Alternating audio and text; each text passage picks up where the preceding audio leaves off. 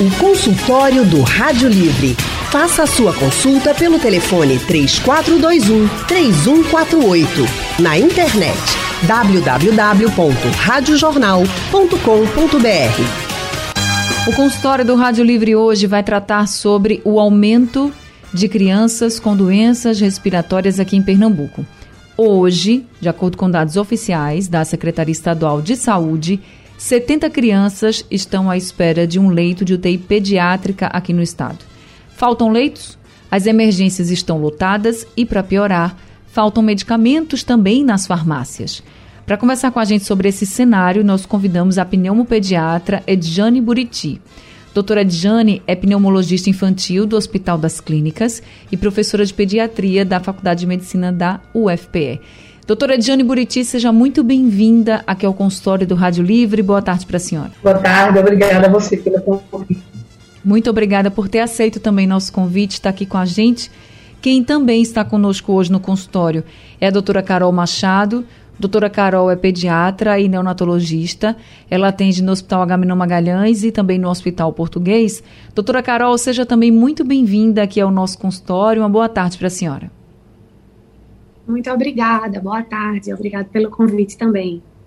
Doutora Carol, deixa eu começar com a senhora. Como é que tá, como é que estão os atendimentos hoje? Por exemplo, antes desse surto, qual era a média de atendimento de crianças com esse, esses sintomas todos de doenças respiratórias e como é que está hoje? Poxa, então, a gente, é, todo ano a gente espera, nessa época do ano, entre março e julho, né, é, o aumento dessa, da circulação desses vírus que a gente já conhece, tá? Talvez agora é, é, novas cepas desses vírus é que é, fazem as crianças terem ficarem mais doentes. Né? Nos anos anteriores nós estávamos com nossas crianças em casa, né? Nos últimos dois anos de pandemia, há, há um a dois anos, nossas crianças estavam em casa, resguardadas, não estavam indo para a escola, não estavam passeando muito, os, as famílias muito preocupadas, né? É, em proteger as crianças, não só para não adoecerem, mas também para não serem vetores, principalmente por conta do Covid. Então, nos anos anteriores, principalmente nos últimos dois anos, a gente teve uma diminuição importante do atendimento é, nas nossas emergências, quer seja privadas ou, ou é, no, no, sistema é, público de saúde, de casos é, respiratórios graves, né? É, só que nos últimos dois, três meses, de janeiro para cá, vem tendo um aumento gradual de casos mais importantes de doenças infecciosas respiratórias. E aí a gente acredita que é isso. Essas crianças estavam mais protegidas e aí a imunidade estava, né? É, o sistema imunológico estava paradinho lá e agora com essa circulação dos vírus, bem como é, o não uso das máscaras, né? Isso agora estão mais livres das máscaras. Então, é, além da sazonalidade natural desse, dessas, dessas é, viroses, a gente realmente está tendo essa dificuldade do uso das medicações que estão faltando nas farmácias. E aí pode estar tá acontecendo isso, de é, um quadro respiratório se agravar por conta de uma condução não adequada. Entendi. Eu já ouvi, e algumas pessoas também que eu conheço, que levaram os filhos para a emergência, ouvindo dos médicos assim, olha, eu estava atendendo, sei lá, 30, vou fazer aqui uma comparação, não exata, né? Mas assim, estava atendendo 30 crianças em média nos últimos meses, agora eu estou atendendo 100. Ah, sim. E a maioria. Isso, isso é verdade. A maioria vem com sintomas de doença respiratória. É bem assim também no seu atendimento, doutora? Sim, sim, é bem assim. É, exatamente. A, a, média de atendimento no plantão diurno é de aproximadamente 30 a 40 crianças, divididos entre casos respiratórios e não respiratórios. Hoje em dia, a gente está vendo que a média de atendimento no plantão de 12 horas tem sido em torno disso, aproximadamente 100 casos, onde a grande maioria, 75% a 80% desses, desses atendimentos, são de, de casos respiratórios, sim. É, infelizmente, né? Doutora Edjane Buriti, também deve estar sendo muito procurada a senhora como pneumopediatra, né? Diante desse, desse crescimento de crianças com doenças respiratórias, né, doutora Edjane?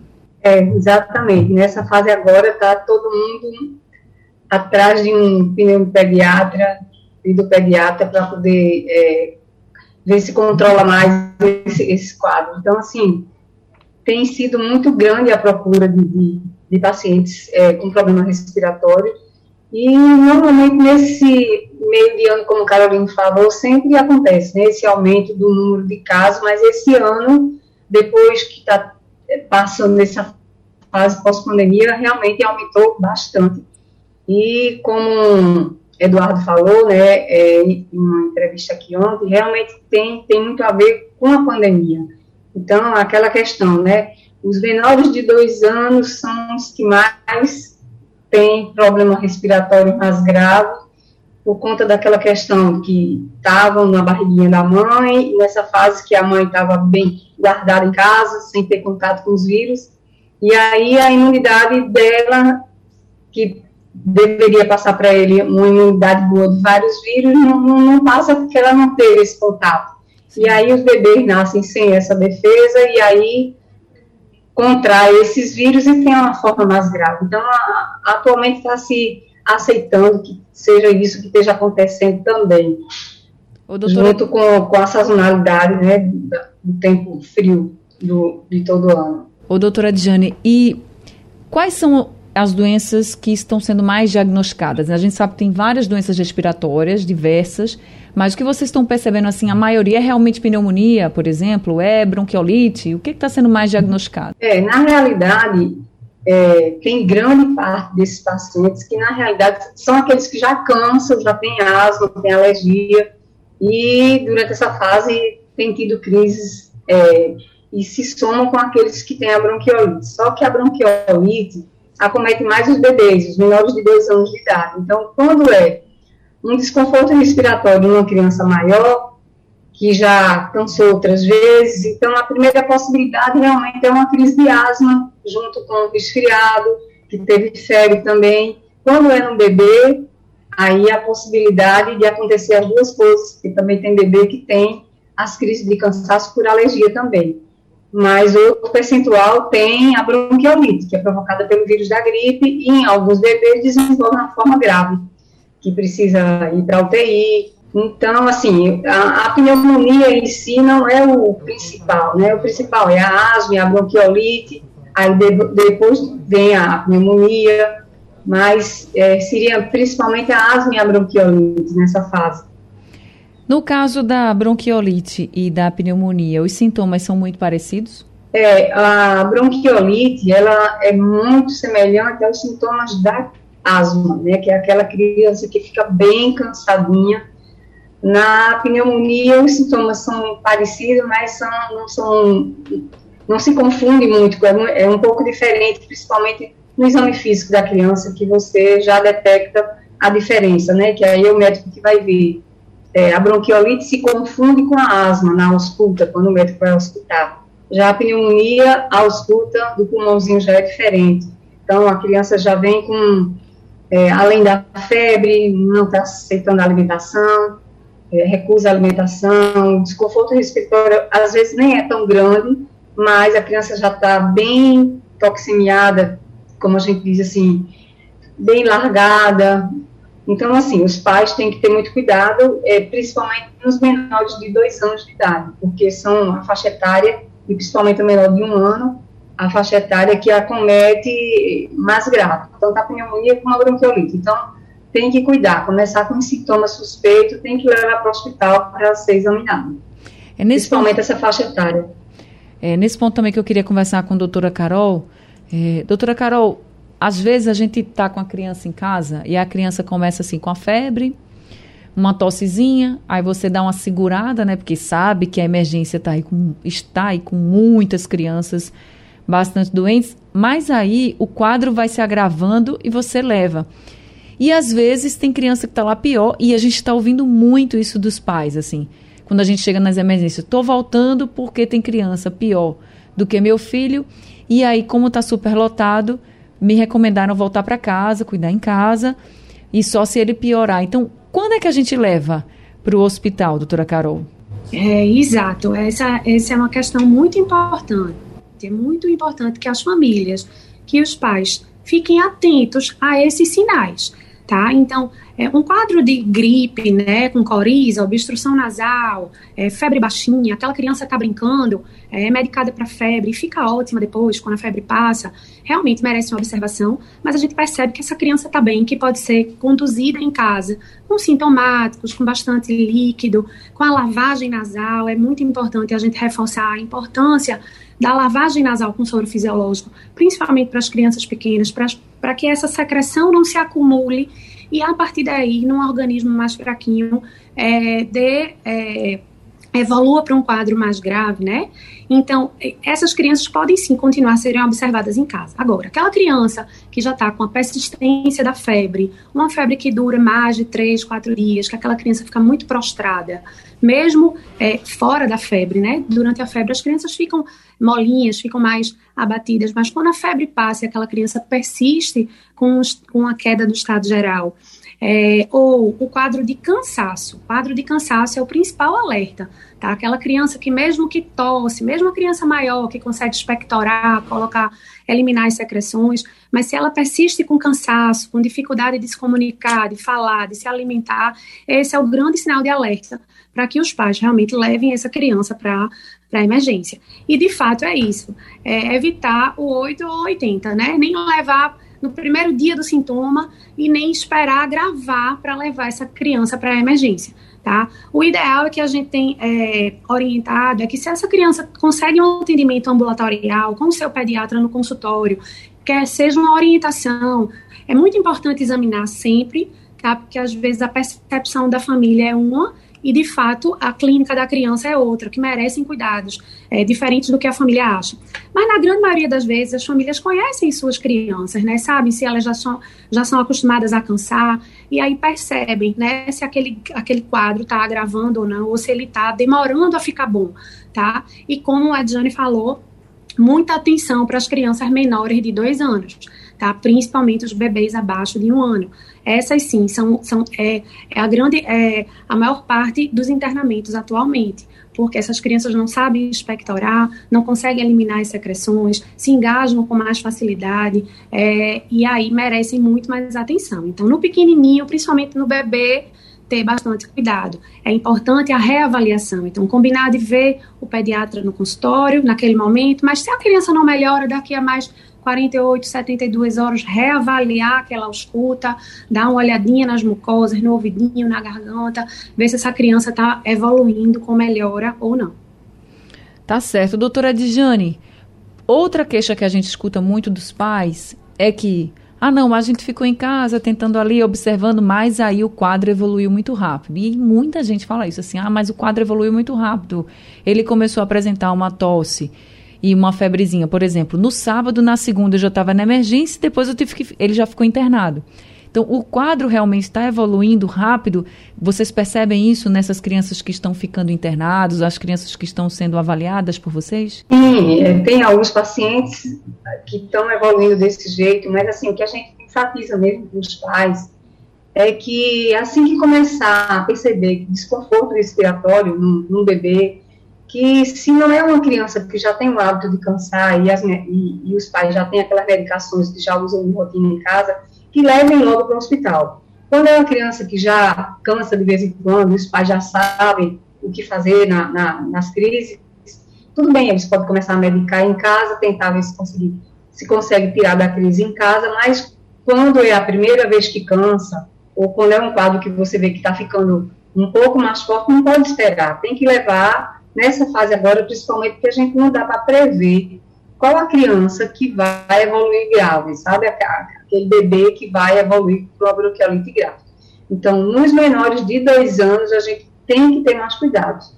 Nos maiores de dois anos, é, o ideal seria que todas as mães tivessem em casa um plano de tratamento de crise para aquelas crianças que cansam é, de vez em quando, por crise de asma, para poder não, não precisar ir para o hospital toda vez que cansa. Então, se tiverem em acompanhamento de algum serviço, peça para a médica dar um, um, um, plano de crise, uma receita de usar na crise, porque muitas vezes, se você iniciar precocemente os medicamentos que são para ser usados nesses casos, não, não tem necessidade de ir para o hospital e a criança re, é, recupera rápido.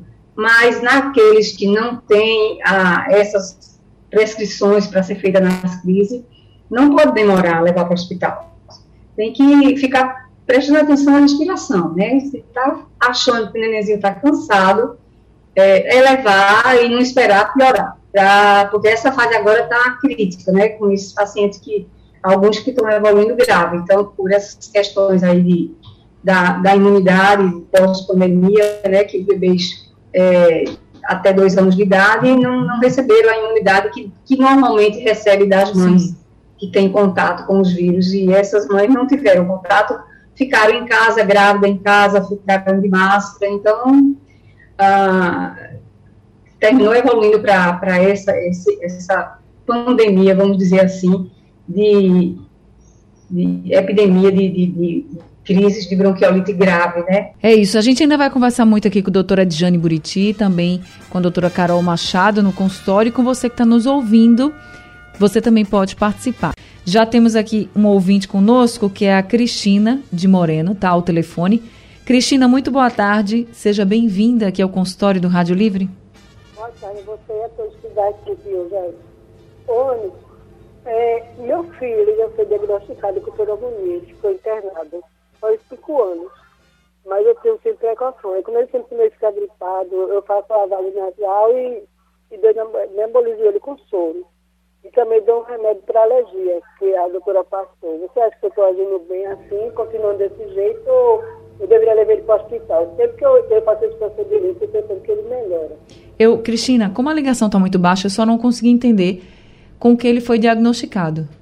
Com pneumonia, faz cinco anos. Ah, foi certo. internado e tudo. Aí eu fiquei com precaução com medo. Aí quando ele fica gripado, eu fui fazer lavagem nasal e nebulizando ele com soro. Certo. E quando eu percebo que ele está com a tosse seca, eu dou o antialérgico que a doutora passou.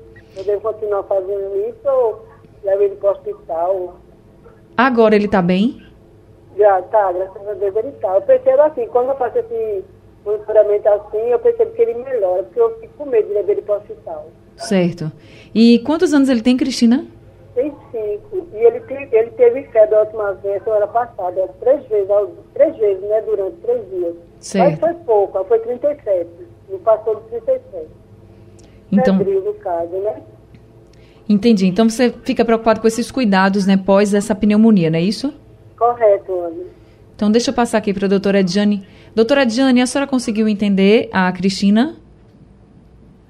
Uma criança de 5 anos que teve uma pneumonia, ela falou bem baixinho, uma pneumonia há quanto tempo atrás? Há 5 anos. Acho que ele devia ter um aninho, né? Era um bebê. Aí ela disse É. que fica com muito medo e que quando ele apresentar algum sintoma de gripe, assim, ela faz lavagem nasal, nebuliza com soro.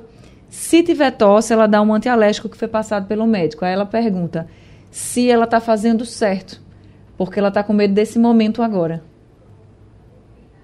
É, como ele já está maiorzinho, já tem mais, já é mais difícil dele ter uma pneumonia como ele teve quando era bebezinho, né? Então, agora, provavelmente ele vai ter várias gripes, né? Deve estar indo para a escola, vez por outra vai gripar, e os, e os sintomas de resfriado, espirro, coriza, tosse, é, pode ser resolvido em casa como ela está fazendo. Ela só precisa se preocupar de ir para um serviço é, médico se ele tiver começar a ter desconforto respiratório ou febre por mais de três dias ou tá é, sem brincar, aquela criança que fica é, bem quietinha, porque quando é viral, um resfriado, passou a febre, foi como o Caroline falou há pouco, a criança fica brincando, nem parece que está doente. Então, quando a criança está corizando, com febre, mas quando passa a febre, fica brincando para lá e para cá, geralmente aquilo ali não vai passar de um resfriado.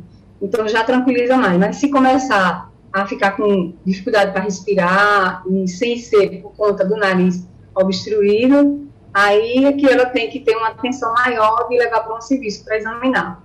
Ô, doutora Diane, tem criança que está sendo internada agora com pneumonia, com bronquiolite e também está recebendo alta, né? Passa os dias, recebe alta. Quando recebe essa alta, quais são os cuidados que essa criança deve ter, que esses pais devem ter com essa criança? Então, é, essas crianças que têm alta deverão ser acompanhadas por pediatras para poder ver se vai ser necessário algum tratamento adicional, preventivo, para evitar dela recorrer naquele quadro. Então, é importante que, se houver como, é, aquela mãe é, tente conseguir um pediatra naquele mês ou no mês seguinte para acompanhar aquela criança. Que aí ela vai fazer uma avaliação geral para saber se, pela história clínica, se há uma suspeita de que haja alguma alergia associada àquele quadro ou alguma outra doença de base, o que motivou aquela criança a desenvolver aquele quadro para poder fazer a prevenção, porque tem algumas doenças de base que vão facilitar para a criança desenvolver um, um, quadro mais grave, como chegar a internar, né, por pneumonia ou bronquiolite. Ô, doutora Carol, tem um período que seja, vamos dizer assim, mais delicado depois que a criança foi internada e que recebeu alta e que é aquele período de maior alerta para as famílias?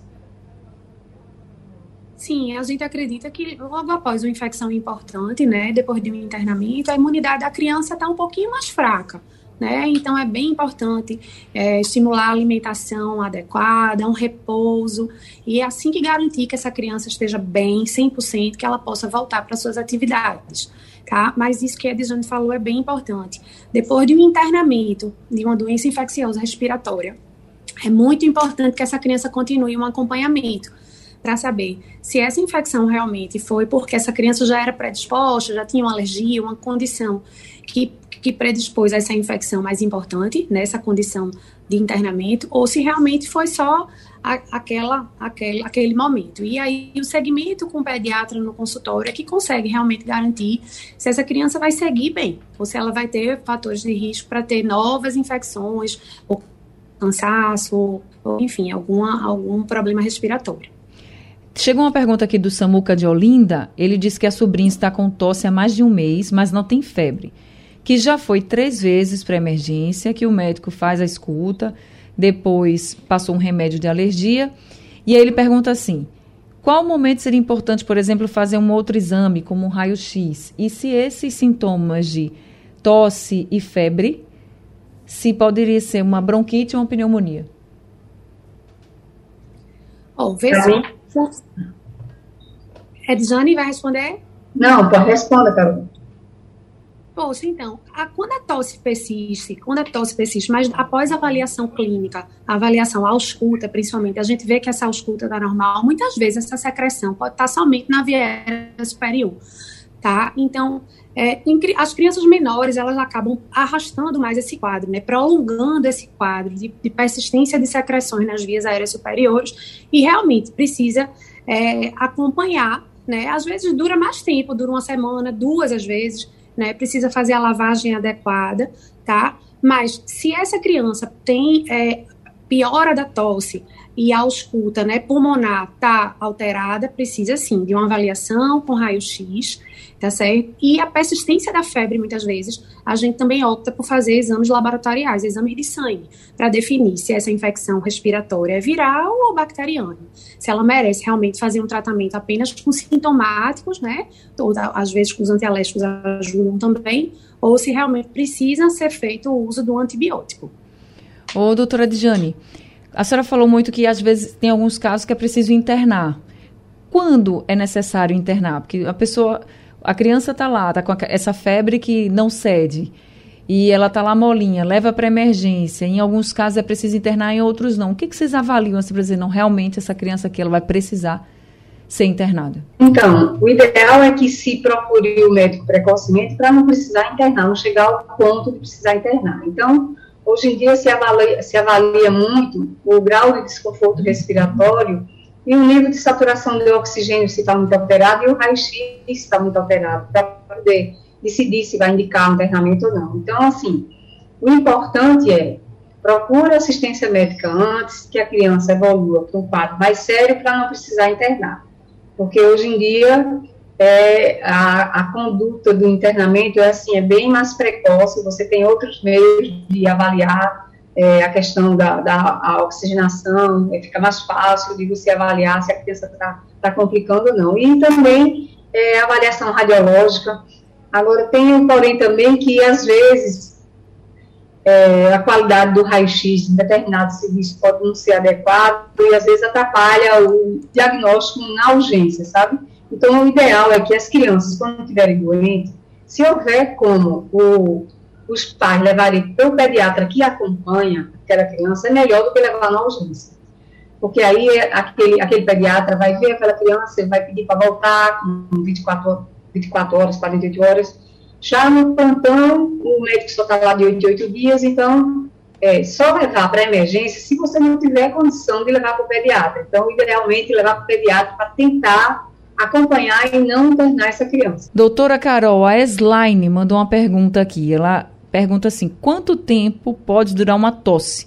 E em até quantos dias eu posso dar remédio a uma criança de 5 anos? Aí ela diz: é, essa criança tem crises e tem rinite.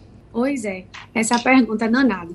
Por quê? É, uma criança que já é alérgica, tá? Que já tem cri é, crise, deve ser de asma, né? Se ela cansa e já tem rinite, é, esse componente da tosse pode durar mais tempo tá? Então, muitas vezes, a infecção viral, é, a gripe, né, vem, faz o, a, os sintomas iniciais com alguma febre, mais secreção, mas a tosse pode persistir, prolongar por conta do componente alérgico dessa criança. E essa tosse pode persistir por mais tempo.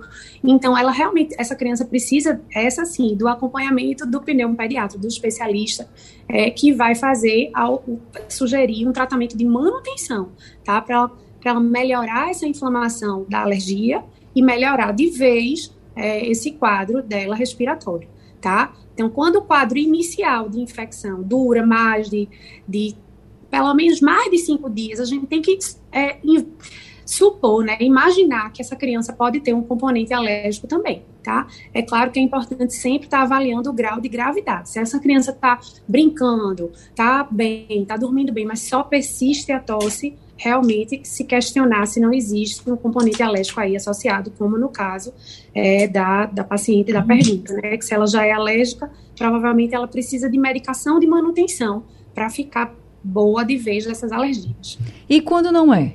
Quando a pessoa não é alérgica, a criança não é alérgica, mas aí começou a tossir, é uma tosse que não para, e tosse seca, ou, ou uma tosse assim que não para, muitas vezes a criança chega até a vomitar, né? Porque fica lá naquela Isso. agonia. Esse quadro que você está falando parece muito sugestivo de um quadro de infecção viral que é a laringite. Né? A laringite é, viral aguda faz esses quadros de persistência da tosse, são tosses em acessos e a criança não para de tossir. Essa, de, é, de fato, é uma criança que realmente merece a uma avaliação na emergência para fazer medicações específicas, tá? Então, o quadro infeccioso em si, é, quando ele é viral e benigno, ele tende a se resolver no máximo em 5 a 7 dias. Então, quando isso passa disso aí, sem dúvida, essa criança realmente precisa ser melhor avaliada, precisa ser reavaliada, ver a necessidade de fazer exames, tá certo? Para a gente poder conduzir de forma adequada. Tá certo. Estão chegando aqui algumas perguntas dos nossos ouvintes. Eu vou dar uma ouvida aqui nos áudios também. A gente tem aqui um áudio do Hugo. Ele mandou uma mensagem para a gente pelo WhatsApp. Vamos ouvir a pergunta dele. Boa tarde, Anne. Em relação a, a síndrome viral, minha dúvida em relação a vômito. Se é normal a criança vomitar. Tem uma, um bebê de seis meses que, após o uso antibiótico, ele apresentou um quadro de vômito. Segundo alguns amigos, disseram que era normal para colocar também secreção para fora. É normal acontecer ou merece uma reavaliação? Doutora Carol? Então, é, nos bebês pequenininhos, é, quando eles têm bastante secreção nas vias aéreas, é comum eles ficarem nauseados, né? Então, é, o, o episódio de vômito, a gente tem que ter muito cuidado. Esse vômito que acontece após o acesso de tosse, que a criança está engasgada e ela tosse, tosse até vomitar, de certa forma é uma, é uma maneira da criança se livrar, assim, das secreções. Mas, se essa criança persiste vomitando, se ela sempre tosse e vomita, se esses vômitos passam de três, quatro episódios, principalmente numa criança pequena, a gente sim precisa reavaliar, precisa ficar alerta se essa criança não está tendo outros sintomas associados, né? É, que tá, pode até fazer ela desidratar. Então, é, é importante sim uma avaliação. Tá certo. Doutora Diane, é, a gente está vivendo hoje, pelo menos considerado aí pelos especialistas, um momento de pico dessas doenças respiratórias graves em crianças. A aproximação do São João, e a gente sabe que tem gente que acende fogueira, enfim, que, é um, que já era um período preocupante em outros anos. Lhe preocupa também nesse momento que a gente vive hoje ou não? Sempre, essa época do ano sempre é preocupante com relação à doença respiratória, nessa época do São João, por conta da fumaça, né? Então, assim, o percentual de criança alérgica é muito alto na cidade, no mundo todo. Então, é tentar ver se evita, que é difícil, você estar tá em ambiente com fumaça, e também, se possível, dar um antialérgico já naquele dia da véspera de São João, que sabe que não vai ter como evitar você já dá logo um antialérgico para ver se consegue prevenir de evoluir para uma crise. E aí tem em casa as medicações de crise para iniciar logo para aqueles pacientes que já têm hábito de cansar nessa, nessa fase é, do ano, né? Então, já para fazer essa prevenção, né? Agora, tem como a gente que tem filho e que ainda não tem nenhum sintoma, desses, como tosse, como dificuldade de, de respirar, enfim, não está não tá doente. Tem como a gente prevenir também esses problemas? Então, é, se você. Aí tem duas coisas a separar: a prevenção de uma infecção viral e a prevenção de uma crise alérgica.